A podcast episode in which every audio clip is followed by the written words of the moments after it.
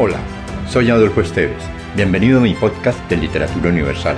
Acá encontrarás, entre otros, poesía, poemas, ensayos, mitos, leyendas y novelas.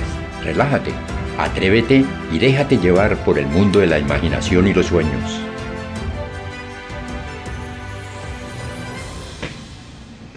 De Rafael Pombo, El adiós al niño. Dime adiós a un niñito, dice la madre, y él sigue hecho una risa, como estaba antes. Bríndale un beso, no un adiós, que en el cielo no ha aprendido eso. Si te gustó, piensa en alguien a quien también le agradaría viajar en este mundo fantástico y compártelo. Califica con 5 estrellas este podcast.